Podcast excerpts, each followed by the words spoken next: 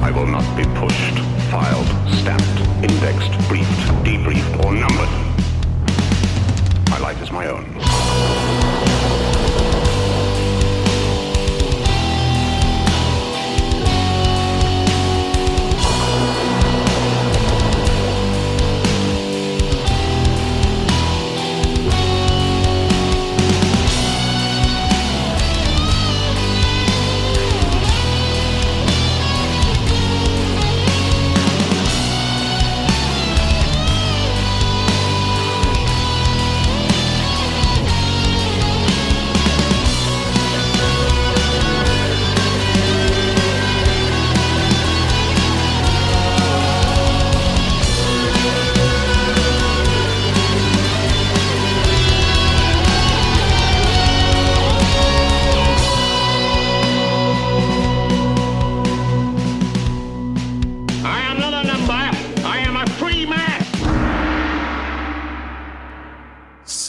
Tout le monde, bienvenue dans le chapitre 97. Déjà, ça fait.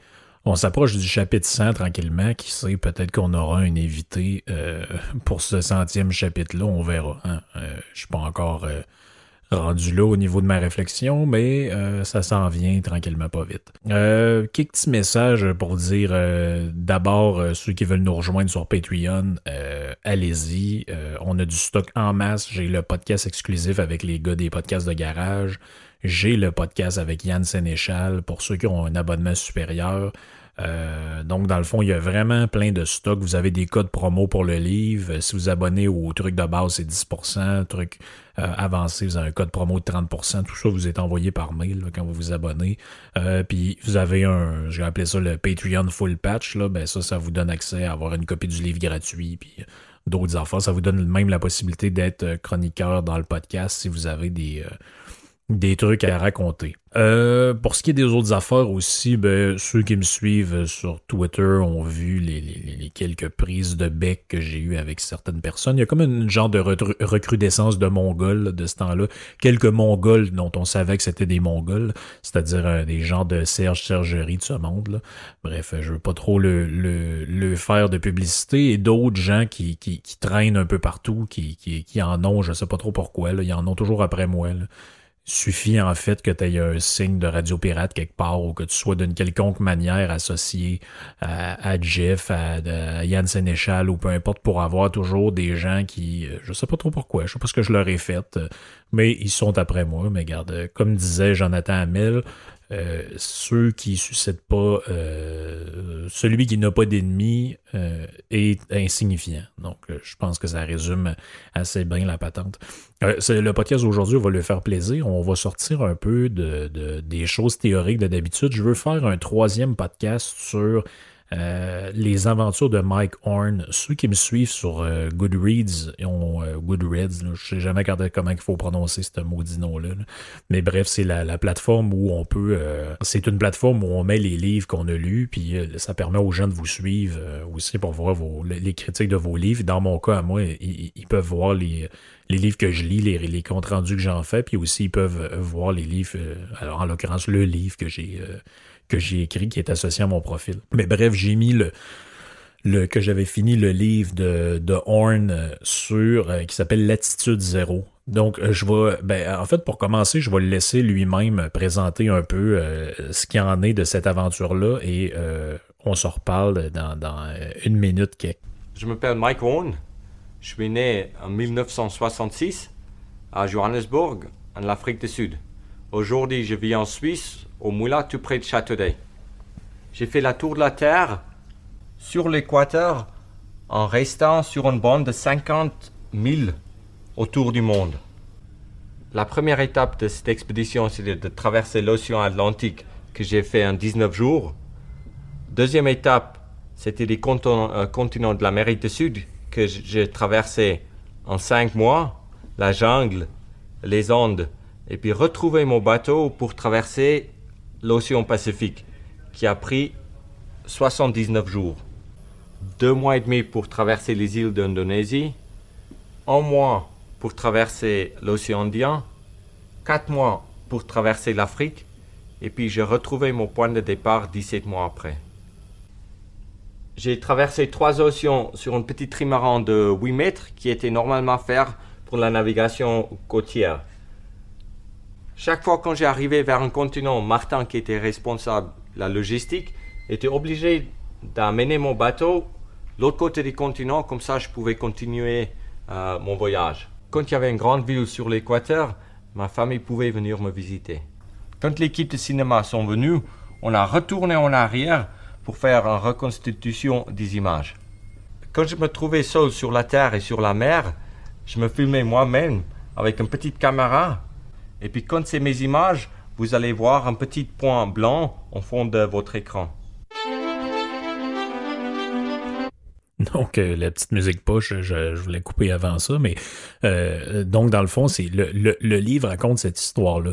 Mike Horn fait le, le tour du monde euh, par l'équateur, donc c'est 40 000 kilomètres. 40 000 kilomètres de trajet. Donc, dans le fond, il y a la traversée de l'océan Pacifique, la, traversée de l'Atlantique, la traversée de l'océan Indien également, qui est le plus dangereux. Là. Je reviendrai un peu sur toute cette histoire-là euh, tout au long du podcast. La traversée de l'Amérique du Sud, la traversée de euh, l'Indonésie, d'une partie de l'Indonésie, et aussi du continent africain. Donc, c'est une aventure de fou. Dans ceux qui connaissent pas Mike Horn, je vous renvoie euh, dans les premiers podcasts euh, que, j'ai fait, le premier, je pense, ça date de plus d'un an de, ça. J'avais fait un, long podcast sur son livre euh, Expédition au pôle Nord de nuit avec Borg Goslin, qui est un autre, il était parti en duo, un autre explorateur scandinave. Et je raconte là-dedans un peu la biographie des deux personnages et de Mike Horn. Donc je reviendrai pas sur la vie du gars là-dessus. Là, vous pouvez vérifier. Là, c'est un, un gars qui vient originellement de, qui est un Sud-Africain à la base, qui est déménagé en Suisse par la suite. Donc c'est pour ça qu'il parle aujourd'hui euh, aujourd'hui français. Et puis j'ai fait un deuxième podcast sur sa traversée de l'Antarctique, qui était toute une aventure où il manque crever à peu près toutes les deux minutes dans le livre. Et euh, dans ce livre-là, c'est pas tellement différent, je vais vous dire. C'est assez euh, particulier. Le livre, si je, je vais d'abord d'un point de vue plus formel, je dirais que le livre est un peu plus difficile à lire que les autres par sa longueur, des, des, des chapitres assez longs. Euh, les, deux livres plus récents sont mieux faits, des chapitres plus courts, euh, plus faciles à, prendre des pauses, alors que là, on a l'impression qu'il faut comme lire le livre du début jusqu'à la fin, sinon c'est comme si on est toujours en train d'arrêter en plein milieu de l'histoire. Donc ça, j'ai trouvé ça plus tannant de, ce point de vue-là, mais c'est une critique qui est purement formelle. D'ailleurs, j'avais pensé inviter Mike Horn dans, mon modeste podcast, malgré que ceux qui me suivent aussi sur Twitter, je digresse un peu, là, mais euh, j'avais j'ai posté euh, une image, là, d'ailleurs, c'est là qu'il y a une déferlante de, débiles qui ont commencé un peu à m'agresser, où je, montrais qu'au Canada, dans le, euh, sur les sur les charts des, des, podcasts dans la catégorie société culture, et en particulier philosophie.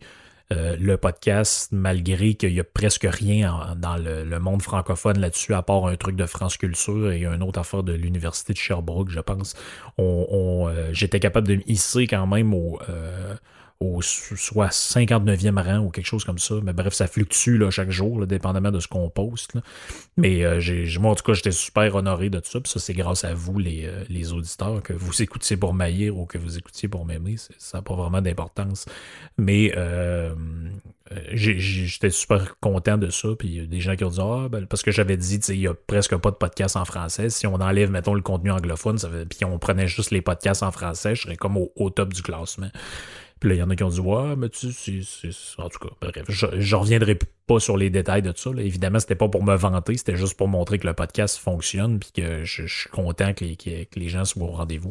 Mais bref, j'ai écrit à Mike Horn euh, et il y a quelqu'un dans son entourage qui a eu l'amabilité au moins de me répondre, ce qui, ce qui est quand même pas euh, ce qui est quand même pas toujours le cas. C'est pour ça que souvent quand les gens m'écrivent, je fais quand même l'effort généralement de, de leur répondre, à moins que ce soit pour des, des, des, des, euh, des mails de malade mental. Mais en général, je fais un effort pour répondre à tout le monde. Et là, dans le fond, euh, euh la, personne qui s'occupe des, emails de Horn m'a répondu que à cause du COVID, il y avait plusieurs affaires, puis que bref, il, était souvent sollicité pour des entrevues, puis qu'on ne sait jamais. Euh, peut-être me réessayer un autre moment. Donc, éventuellement, un jour, je réessayerai de lui, euh, de, lui réécrire là-dessus. Mais entre-temps, bref, on, parle de ça. Puis pourquoi je parle de ça dans le podcast, c'est que je, je l'ai mis dans la description. J'aime ça, l'histoire des grands explorateurs. J'aime ça parler de, de, de tout cet univers-là parce que ça, ça nous. Euh, c'est pas juste euh, des histoires de comme dans le premier livre où euh, il manque de se faire tuer par un ours polaire, puis finalement il chasse en tirant des, des, des, fusées de détresse. C'est pas juste des anecdotes comme ça, c'est de montrer comment l'être humain, dans des conditions difficiles, peut en venir à se dépasser. Puis quand on lit cette histoire-là, l'attitude de la raconter dans son livre L'attitude zéro, mais tu sais, moi, c'est pas compliqué. après dix pages du livre, je me dis, moi, j'aurais déjà abandonné. Tu sais, quand il rentre dans le jungle, puis à un moment donné, il se fait mordre par un serpent, puis euh, il, pendant trois jours, il est pratiquement dans le coma, en train d'agoniser. De, finalement, après un certain temps, il réussit à s'en remettre. Moi, je me dis, c'est sûr que je plie bagage, puis je crisse mon camp, puis je reviens chez nous, coucher dans mon lit douillet. Ben lui, c'est le début de l'aventure qui est comme ça.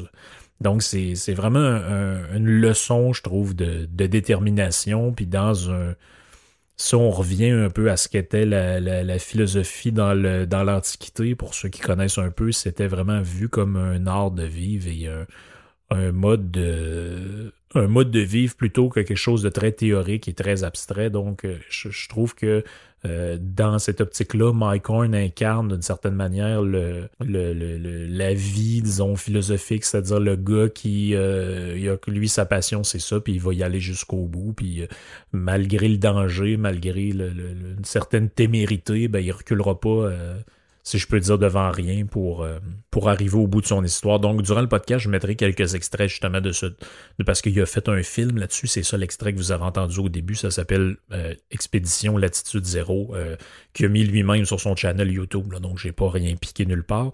Et il raconte toute son histoire. C'est filmé par Sean Wisedale et Martin Horn, qui sont les les frères, de, ben le, frère de Mike Horn et un de, de, ses amis qui, l'ont euh, suivi une bonne partie de, de tout son parcours euh, dans cette incroyable aventure.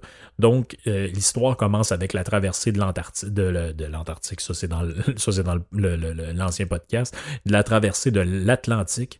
Donc, c'est 5000 km en mer à partir du Gabon. Donc, il part, de Libreville au, euh, au Gabon. C'est assez drôle que ça s'appelle comme ça, une ville gabonaise qui s'appelle Libreville. Je sais pas jusqu'à quel point on est libre au Gabon, mais bref, c'est pas vraiment le sujet du du podcast. Donc, la traversée de l'Atlantique, euh, qui, euh, toute l'histoire aussi, au, début du livre, on voit un peu le, managing de toute cette patente-là, parce que là, faut qu'il parte à un certain moment de l'année, un peu comme dans le, podcast sur l'Antarctique. On disait qu'il peut pas partir du Cap Horn en direction de l'Antarctique après une certaine date, parce que là, les tempêtes, la, banquise de glace est trop grosse, ça devient impossible d'arriver jusqu'à jusqu'à bon port. Donc là, il y a toute une histoire euh, de, timing là-dedans. Donc, euh, il, veut éviter la saison des ouragans. C'est pour ça qu'il part au mois de juin. Donc, en juin, en juin, j'allais faire comme les Français, juin, en juin, 2000, euh, 1999, euh, c'est-à-dire il euh, commence sa traversée de l'Atlantique. Le début, en fait, est assez chaotique. Il y a une grosse tempête déjà au début. Puis là, il, il avoue lui-même dans le livre qu'il y a un doute. Hein. Déjà, dès au départ, il y a un doute. Puis il se demande comment il va faire pour, survivre à ça. Il est dans un, petit bateau qui s'appelle justement Latitude Zéro, qui a fait faire sur mesure aux, États-Unis. D'ailleurs, il raconte euh, plein d'anecdotes là-dessus. Euh, il, a un, à un moment donné, il y a un Cubain en Floride qui vole leur bateau qui est sur un U-Haul pour, pour s'en aller jusqu'à... parce que le bateau était fabriqué aux États-Unis, donc après, il devait partir... il était sur une flotte de U-Haul, puis il devait partir par le port de Miami, je pense, pour se rendre jusqu'à euh, jusqu'à une côte africaine, puis après ça, arriver jusqu'à euh, Libreville. Et puis finalement, euh, le bateau, à un moment donné, est volé par un Cubain. Lui, il finit par se battre avec, la police arrive, il est amené au poste de police. Bref, c'est toute une histoire assez rocambolesque le début du livre. Et puis, il explique aussi qu'un des défis d'une expérience comme ça, c'est de s'habituer à la solitude et l'absence de confort sais, aujourd'hui, avec tout ce qui se passe avec la pandémie, on, jusqu'à une certaine manière, tout le monde vit un peu de, de, solitude ou en tout cas d'isolement. Mais là, c'est la solitude extrême. Pensez-y, vous, vous êtes sur un bateau pendant 5000 km, seul comme un rat. Il n'y a pas de terre, il n'y a pas rien. À peu, près la seule chose avec laquelle vous pouvez jaser, c'est un poisson. Donc, euh, Puis encore, ça, ça jase pas super fort. Et bref, il y a toute une, série de, considérations là-dessus sur ses sponsors. Dans le fond, il, il y a Opel et Sector qui, qui vont financer une partie, mais il, raconte qu'il manque d'argent. Donc, il euh, il réussit à se lier d'amitié avec un transporteur suisse qui va lui va l'aider à amener son bateau jusqu'à euh, jusqu'à bon port. il va aussi euh, il faut aussi avoir quelqu'un qui va l'aider pour justement construire le bateau, pour financer la construction du bateau. Les, sponsors en couvrent une partie. Mais ils vont manquer d'argent et puis à un moment donné, il y a un Suisse, justement, euh, un, de, ses, compatriotes suisses qui aime bien, qui va lui dire euh, Ben écoute, moi, j'ai pas la santé pour faire ce que tu fais, mais ce serait mon rêve. Je veux t'aider à réaliser ton rêve, fait que ça va coûter ce que ça va coûter, mais je vais payer ton bateau. Et euh, Mike Horn commence par refuser, disant Il n'y a pas question, tu peux pas payer le bateau, c'est moi qui va faire ci, c'est moi qui va faire ça. Donc, il dit, euh, il n'y en est pas question. Finalement, ben là, force d'obstination, il dit OK, mais là, il, va tout au moins cher, puis euh, il, sacrifie, euh, tu sais, un moment donné, il dit, ben là, tu devrais en prendre un modèle avec un ordinateur de bord, puis toute la patente. Finalement, Mike Horn, par orgueil, il en refuse une bonne partie, bien qu'il réussisse à se laisser convaincre d'avoir au moins l'essentiel. Il raconte là-dedans qu'une fois en mer, il va en avoir pour un mois donc à une vitesse moyenne de 12 nœuds, donc ce qui donne à peu près 40 km h Et c'est un mois de, solitude extrême. Donc, euh, ça commence un peu sur, les chapeaux de roue, cette affaire-là. Euh, il manque tomber en bas du bateau souvent, puis là, ben, ben, c'est parce que si ça arrive à la vitesse auquel je vais, c'est sûr que je suis mort. Parce que si je tombe à l'eau, le bateau file à 40 km h avec le vent dans les voiles. Moi, je pourrais jamais le rattraper en nage. Donc, si ça arrive, je meurs absolument. Donc, il dit il faut que je calcule tous mes pas que je fais, je peux pas prendre aucune chance.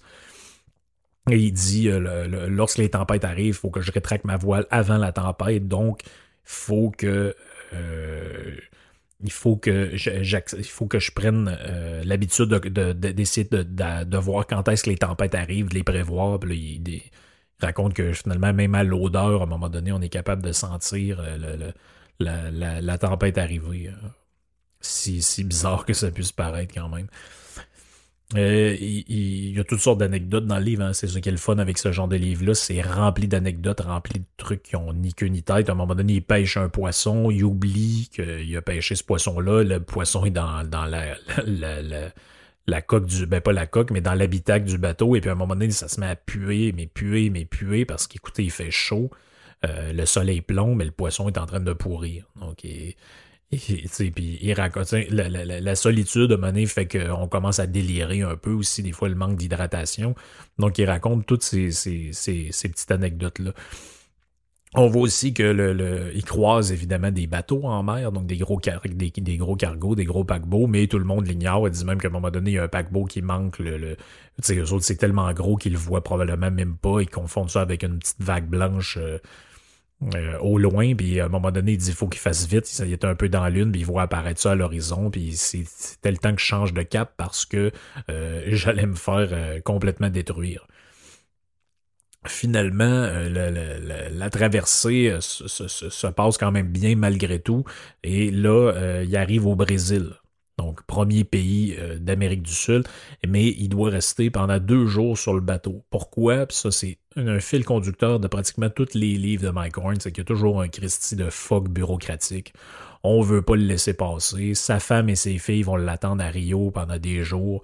Finalement, il y a un policier brésilien qui fouille le bateau. Il veut charger des taxes pour chaque appareil électronique. Il dit que c'est un gars qui fait de l'importation. Lui, à un moment donné, dit Qu'est-ce que vous faites là, Vous voyez bien que je suis en train de faire une expédition. J'ai le même linge sur le dos depuis un mois. Je sens la marde. Euh, regardez mon bateau. Là. Vous voyez bien que c'est pas un bateau commercial puis que je fais pas de l'importation. Tu sais, qui fait de l'importation en arrivant d'Afrique sur un radeau? Là? Tu sais, ben, pas un radeau, mais un voilier. évidemment que c'est pas de l'importation. Finalement, on lui demande un permis de naviguer, ben il dit euh, j'en ai pas, puis il monte son permis de conduire. Finalement, le policier finit par en avoir assez, puis après des, des longues fouilles supposément sanitaires, là, il finit par le, laisser passer. Ce qui nous amène donc à la traversée de l'Amérique du Sud. Les spécialiste de la jungle m'a beaucoup aidé euh, avec les cartes qu'elle a trouvées euh, vers les militaires. Mais il y avait beaucoup de gens qui ont dit que c'était impossible de traverser la jungle sur l'équateur où exactement je voulais traverser? Brésil, Colombie, Pérou et Équateur.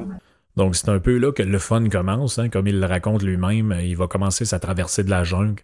Euh, chaque pas est une souffrance. Il dit dans le livre, euh, au début, c'est abominable. Puis là, ben, y a, ses amis sont là, dans le fond, son frère Martin, Sean, et puis euh, il y a un autre aussi qui est là, dont, j'oublie le nom, qui sont venus le rejoindre au, au, au Brésil avec sa famille. Puis là, il les voit disparaître derrière lui à, mesure qu'il s'enfonce dans la jungle. Et puis là, il dit euh, si je veux abandonner, c'est maintenant. Sinon, demain, il est trop tard. Ils vont être partis.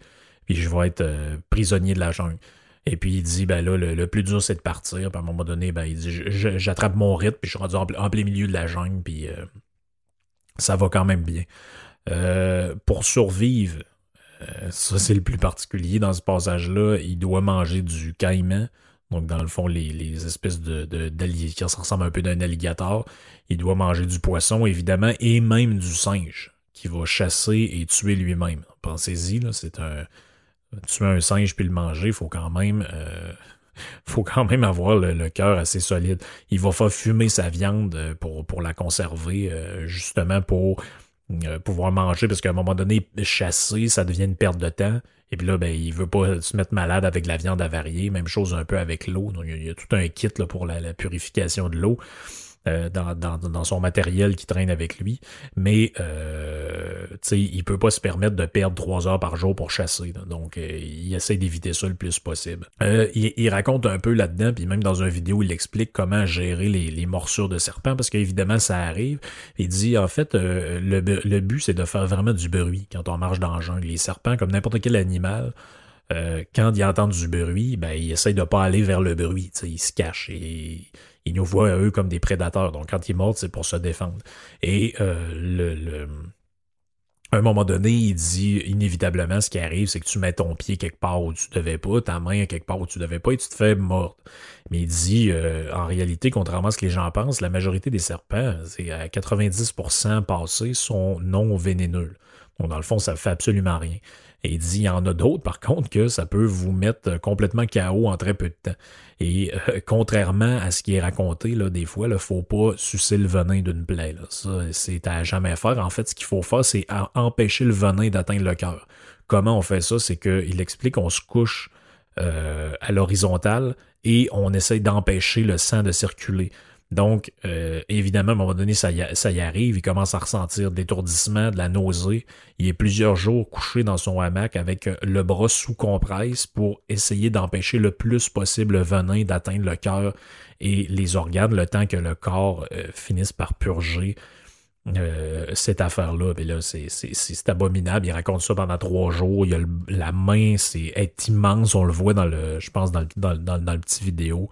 Donc, c'est un bout où il pense vraiment euh, crever. Euh, mais euh, finalement, il réussit à, survivre. Il faut dire que c'est avant de se, lancer là-dedans, il a passé des mois à étudier la jungle, comment ça fonctionnait, quoi faire si telle affaire arrive.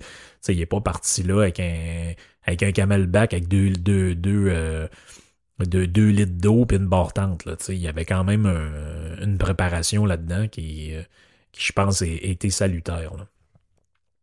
Donc, arrivé à mi-chemin de la jungle, il va croiser des zones inondées, puis il va troquer sa lampe frontale contre ce qu'on appelle un pérogue.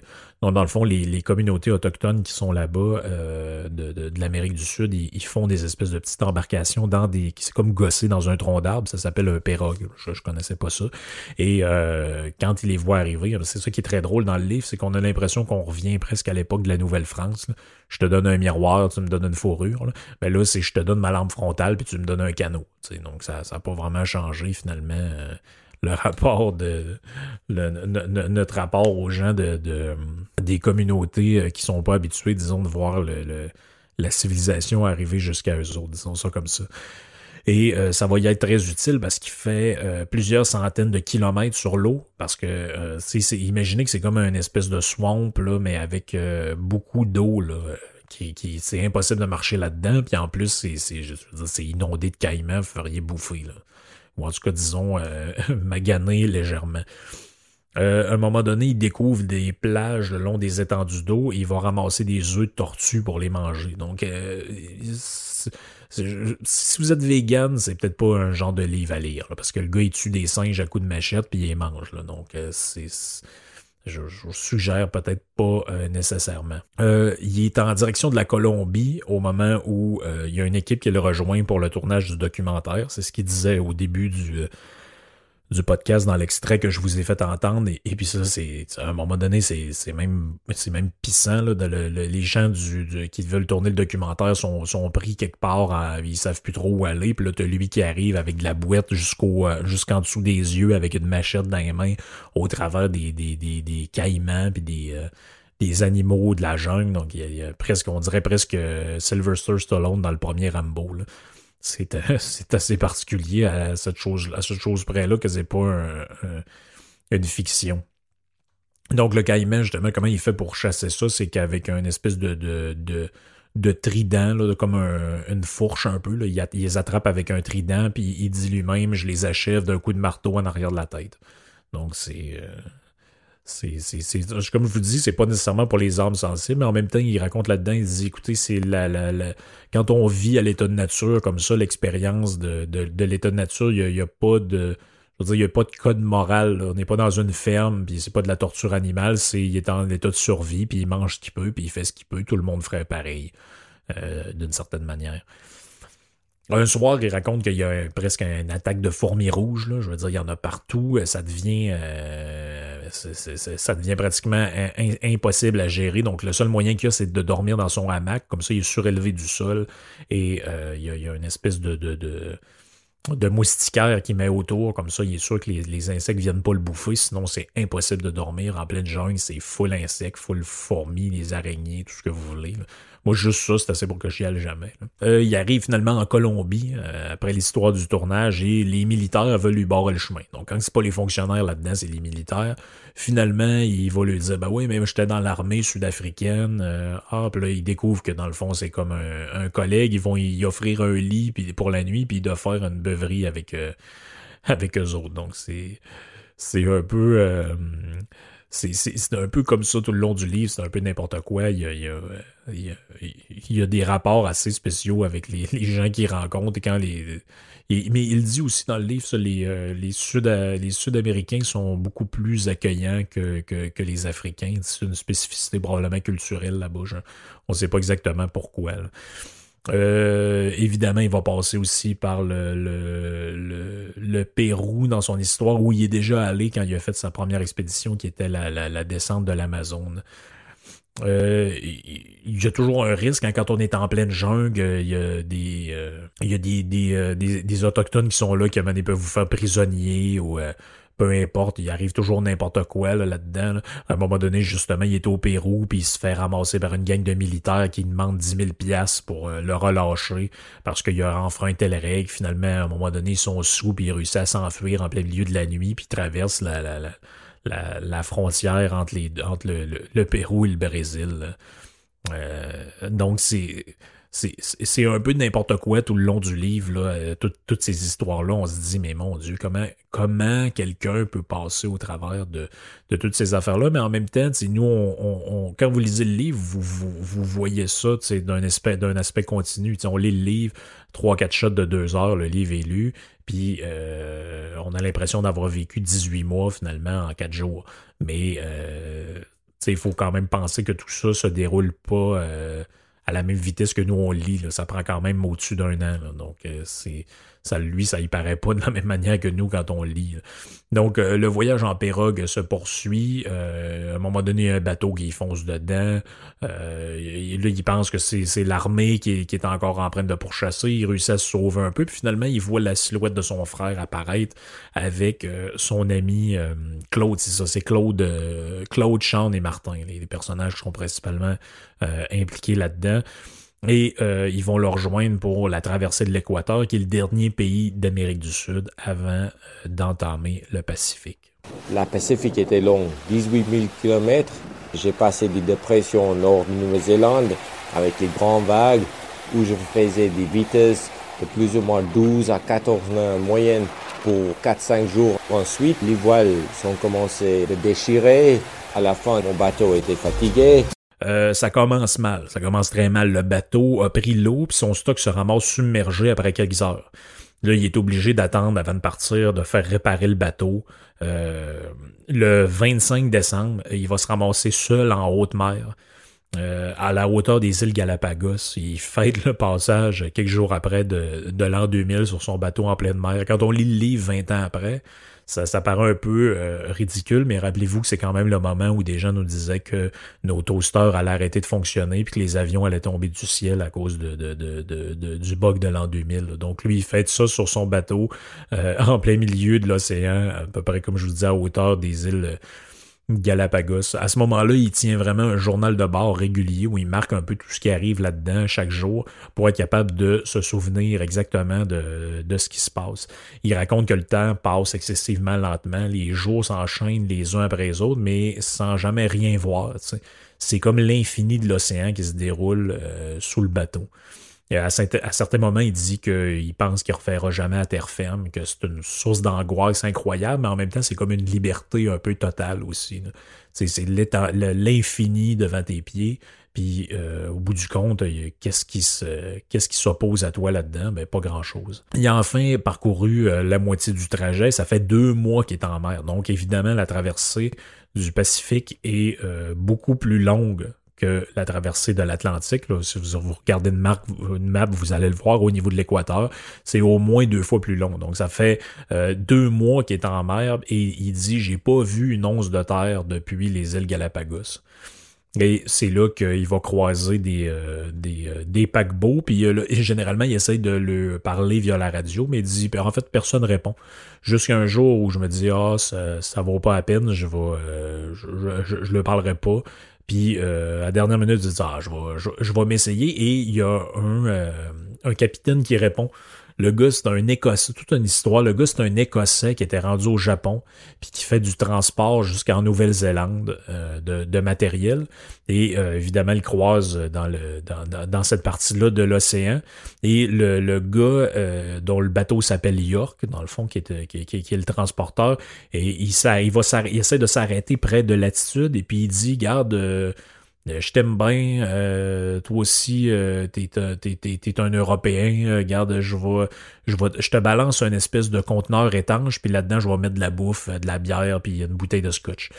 Là, Mike en revient pas, il dit ça j'ai presque le goût de brailler, euh, ça me redonne confiance en l'humanité. Finalement, en balançant le conteneur sur l'eau, il tombe dans ça arrive comme face à face avec une vague euh, au même moment.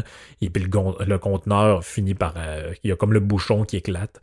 Là, ben Mike essaye de s'approcher tranquillement, mais tout en gardant une distance parce que tu veux pas que le bateau fasse comme un effet de succion en, avec la vague. Donc, il, s'approche, mais euh, il arrive pas au bon moment, puis il voit ça couler.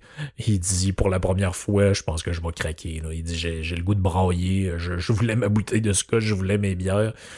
Mais euh, au bout d'un certain temps, il, se dit, bah regarde, ça a fait du bien, c'est un contact humain, c'est le premier en deux mois que j'ai. Euh, il passe à un moment donné à environ 100 km au nord de la Nouvelle-Guinée, puis là, il est juste à 5-6 jours de Almahera, donc qui est la première, qui est une des premières îles d'Indonésie où son trajet l'amène.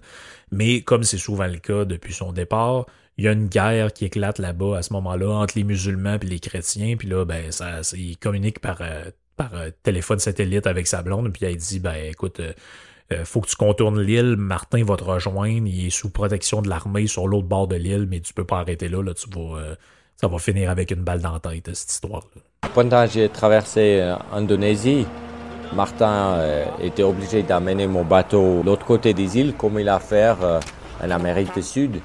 La traversée d'Indonésie était vraiment beaucoup plus facile que je croyais. Je pouvais faire beaucoup en vélo, j'ai porté mon vélo en travers les rivières pour euh, avancer. Donc, on est de retour sur Terre, hein, traverser l'Indonésie. 87 jours sans descendre du bateau. Euh, après avoir contourné les petites îles d'Indonésie, il va se poser à Bangra. Euh, Bangka, c'est-à-dire qui est une, une des plus grosses îles de, l'Indonésie. Et là, avec Martin et Sean, ils vont déplacer le bateau entre les petites îles, traversent petit à petit l'Indonésie, d'île en île. Parfois, ils vont dévier en raison des conditions météo extrêmes, comme des, des, une tornade notamment qui passe par là, qui s'en va en direction des, Philippines à ce moment-là. Donc, ils doivent gérer les, les évidemment, comme depuis le début de l'aventure, les, phénomènes météorologiques là, qui, sont un peu hors de leur contrôle. Et là, euh, Mike commence un peu à s'inquiéter parce qu'il dit le Pacifique a énormément usé le bateau. Euh, il dit faut qu'on profite absolument d'une pause pour euh, faire des, des, des, travaux là-dessus. Donc, ils sablent une partie de la coque et vont repoteler ça un peu. Là. Donc, euh, après ça, ils vont se taper trois jours de voile. Ils arrivent à l'île Kalimantan. Donc, c'est une des plus grosses. Ils vont rencontrer là-bas les, les, ils appellent les Dayaks. Donc, c'est un peuple un peu comme les Papous là, qui sont là-bas. Mais c'est un peuple asiatique qui vit de la récolte du bois. Ils vont être euh, super accueillants avec eux autres, amicales, mais euh, il y a un enfant game robot parce qu'il raconte euh, là-dedans qu'il les invite à dormir dans, une des maisons qui est là. Mais il n'avait jamais vu ça, mais c'est une coutume de cette de, de, de cette peuplade-là, de cette de cette culture-là. Les gens dorment tous dans, dans, dans le même lit. Puis euh, ils mettent comme un gros moustiquaire autour du lit, donc il était comme 5-6 dans un lit. Puis il dit, j'ai une vieille madame qui me met sa tête dessus, j'ai les pieds de quelqu'un en pleine face, c'est insupportable. Puis la raison pour laquelle ils font ça, c'est qu'il y a tellement d'insectes et de bébites, puis il y a peu de, de de, de, choses pour se protéger, peu de moustiquaires ou de, de, de, de protège moustique, donc ils, vont se mettre tout ensemble pour pouvoir survivre à, la nuit. Mais Mike, lui, apprécie guère l'expérience, donc le lendemain, il dit Ah ben là, faut, faut, faut que j'y aille finalement. Il dit que sur cette île-là, il n'a jamais vu autant de serpents de sa vie. C'est majoritairement des cobras, donc ceux qui pensent aller en Indonésie. Euh, ça, vous, vous serez avertis.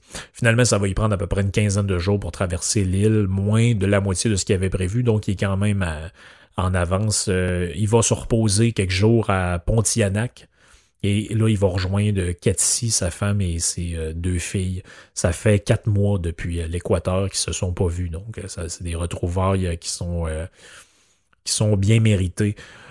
Euh, là, c'est le dernier, droit avant de reprendre l'océan. Il entame une traversée d'une semaine en direction de Singapour. Et là, il dit la, mer est déchaînée, c'est extrêmement achalandé dans ce coin-là du monde. Euh, ça, ce que je savais pas. Il y a beaucoup de cargos et de bateaux partout. Et euh, Mike va trouver le, le, trajet vraiment pénible. La traversée de, de Sumatra, qui est le dernier la dernière île d'Indonésie s'effectue sans trop de problèmes, là, quoi qu'il y ait encore des histoires de fonctionnaires là-dedans. Mais euh, c'est maintenant à temps pour lui de reprendre son bateau pour le dernier droit en mer, la traversée de l'océan Indien de Sumatra jusqu'en Somalie. Quand j'ai arrivé vers l'océan euh, Indien, j'étais content d'arriver là parce que c'était la dernière océan qui m'a séparé de l'Afrique.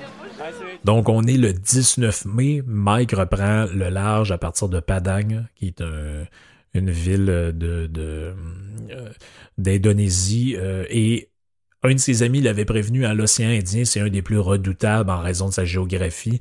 Les vents sont violents. Euh, au bout du cinquième jour, d'ailleurs, les vents vont se lever. Mike a peur que son bateau tienne pas le coup, puis qui, qui, qui, finisse par se, se, se, ramasser, renverser. Ce qui arrive à un moment donné, d'ailleurs, ben, c'est pas ce qui arrive, mais ce qui passe vraiment proche d'arriver. Il est au cœur d'une tempête, il y a un cyclone qui est là, le bateau est presque renversé, puis finalement il doit se résigner à faire un demi-tour euh, momentané. Il pense qu'il va mourir. Il est quatre jours sans dormir, à essayer de survivre à la tempête qui, veut renverser le bateau à tout moment. Il veut abandonner, mais finalement il, tombe. Euh, là, quand la, la, tempête se calme, il va tomber euh, pratiquement sans connaissance dans le bateau et dort 24 heures d'un coup. Euh, la, tempête se calme, euh, il va euh, mettre le cap sur l'Afrique. Il fait une petite halte aux Maldives à un moment donné, notamment à cause de, sa voile qui était déchirée dans la, dans la grosse tempête. Et puis là, il y a encore une histoire de fonctionnaire. Je vous passe tous les détails. C'est un peu toujours ça qui arrive à chaque place. Ouais, t'as-tu un passeport, t'as-tu un visa, qu'est-ce que tu veux, pourquoi t'es là? Euh, mais le 6 juin 2000, euh, il va quitter les Maldives en direction de l'Afrique. Ça fait maintenant un an et quatre jours que le tour du monde est commencé. Euh, il à ce moment-là au Kenya parce que l'idée de base c'était d'arriver en Éthiopie, mais l'Éthiopie est en guerre civile, puis c'est impossible d'avoir un visa. Donc il dit il n'y a plus d'ambassade, il n'y a plus rien. Moi je m'en vais pas là. C'est des, plans pour finir dans une cellule avec une balle dans la tête. J'ai vu tout, j'ai vu les gens mourir, j'ai vu des nouveaux-nés, j'ai vu les calmes, j'ai eu du tempête, j'ai eu la neige, j'ai eu le désert, j'ai rigolé, j'ai, j'ai tout fait. J'ai eu plaisir. Donc, le dernier droit hein, de l'Afrique, euh, donc de, la ville de Nairobi à Libreville, euh, il va devoir traverser cinq pays, essentiellement à vélo. Donc, bon, il y a des bouts en canot aussi, mais il y a des bouts à vélo, dont euh, le, Congo là-dedans et le Kenya, notamment, où il va devoir faire une ascension de 5000 mètres au mont Kenya. Donc, c'est ça n'a ça, aucun sens, son aventure. Ça, ça, ça, c'est fou. C'est fou ce qui, ce qui vit là-dedans. Euh, c'est c'est incroyable. Juste l'ascension du Kenya, la majorité du monde d'entre nous serait pas, euh, serait pas à l'aise de faire ça, serait pas capable de faire ça. Mais lui, c'est euh, c'est ça qu'il se décide à faire. Euh, il doit souvent se cacher dans, son, dans sa traversée de l'Afrique parce qu'il dit les criminels sont partout. C'est souvent des déserteurs de l'armée qui attendent que les voitures passent ou que les gens passent pour les arrêter puis les piller. Euh, mais euh, il dit qu'il faut absolument se cacher. Donc, des fois, il passe des heures cachés dans le, dans le bois pour essayer de sauver de, de ces gens-là. Il, y a des mots assez durs envers les lui-même. C'est un Africain, comme je l'ai dit, c'est un Africain du Sud, mais il dit que ça lui fait mal de voir ce qui est devenu ce, ce continent-là. Il dit, contrairement aux Sud-Américains, tout aussi pauvres, ils sont peu accueillants, ils demandent de l'argent en échange de rien. Ils ne travaillent pas, ils sont paresseux. Donc, c'est c'est des mots quand même euh, assez durs. Puis là, évidemment, comme tout le monde, il explique un peu ça par la, colonisation, puis par tout ce qui s'est passé euh, sur le continent africain. Mais il dit, moi, chez nous, on avait été habitué que si tu demandes de l'argent, c'est en échange d'un travail. Fait que, à un moment donné, il se fait demander de l'argent par quelqu'un, puis il dit, ben, si tu veux de l'argent, lave mon vélo, faut que tu fasses au moins quelque chose. Là, je te donnerai pas de l'argent juste de même, sans rien. Et puis là, il, raconte qu'en Afrique, c'est le bout le plus dur, il se lave pas vraiment, puis il porte toujours les mêmes vêtements dégueulasses parce qu'il dit il faut que j'aide l'air d'un tout croche pour éviter que les gens me prennent pour un riche puis qu'ils m'enlèvent pour une rançon ou euh, peu, peu importe. Là. Même euh, rendu en Ouganda, il va traverser une rivière sur un petit canot euh, quand l'armée va finir par y courir après. Et là, ben, il dit Ouais, mais j'ai mon visa, je, je suis correct. Les militaires vont le laisser partir, mais ils vont l'harceler pendant pendant un bout. C'est un peu comme ça tout le long de l'Afrique. À un moment donné, il est au Congo, puis là, il dit à sa femme, il dit, j'ai besoin d'un alibi parce que là, euh, euh, au Congo, il y a une guerre en ce moment, mais je le savais pas, puis euh, il y a toujours des guerres là, dans ces places-là. Et il dit, je le savais pas, puis il dit, j'ai absolument besoin que, que, tu me trouves des papiers pour justifier le fait que je suis ici. Fait que finalement, ils se font euh, une espèce de, faux papier, des faux papiers disant que c'est un scientifique qui travaille sur les maladies tropicales. Puis il y avait eu l'idée à un moment donné de piquer un genre de saut de Médecins sans frontières euh, quand il était à Kampala en, Ouganda, puis il estampe sa fausse lettre avec ça, donc là, les gens l'arrêtent, puis il s'en sert même à un moment donné, un militaire qui l'arrête, dit « Oh oui, mais je, je suis un scientifique, là, laissez-moi passer ». Euh, au Rwanda, ça va être un peu la même affaire. Euh, on va y dire de de, de, de pas y aller, euh, qui va risque de crever, mais on commence à connaître le moineau. Hein. Horn décide de y aller, pareil. le dernier droit, c'est de loin le plus pénible de ce qu'il dit l'Afrique. Il dit c'est corrompu, c'est violent, c'est dangereux. chaque personne qu'on croise, il dit c'est comme une chance de mourir. On sait jamais trop à, quoi s'attendre. En plus de la, de la jungle, en plus des animaux sauvages. Euh, mais finalement, après 514 jours, Mike revient à Libreville où l'attend Cathy et ses filles. Euh, il est heureux, mais en même temps nostalgique parce que c'est 18 mois de liberté, mais en même temps, son livre va être bon aussi. Et euh, il termine le livre en disant ben finalement j'ai la preuve aussi que la Terre est ronde. Je suis parti à Libreville d'un bord, puis je suis revenu à Libreville dans la même direction. Donc je pense que j'ai la preuve de de ce côté-là. Fait que c'est un livre qui. C'est fascinant comment quelqu'un peut faire une aventure comme ça, partir 18 mois, puis euh, faire le 17 mois et quelques jours, de presque 18 mois, faire le tour de la, Terre à partir de l'équateur, traverser la jungle, traverser tous ces océans-là, faire, faire toute cette, euh, aventure-là, là, pour le moins euh, incroyable, mais euh, ça, force le respect, puis je pense que ça soulève la, réflexion de notre mode de vie, de comment on essaye de, de- de- de se dépasser, de comment euh, finalement euh, essayer de tirer le meilleur de nous-mêmes tout le temps. Fait que j'espère que ça vous a intéressé. Euh, je je m'arrête là parce que j'ai déjà bossé le temps euh, que je m'essaie de me donner d'habitude. Puis euh, je vous donne rendez-vous euh, dans un prochain podcast. Ciao!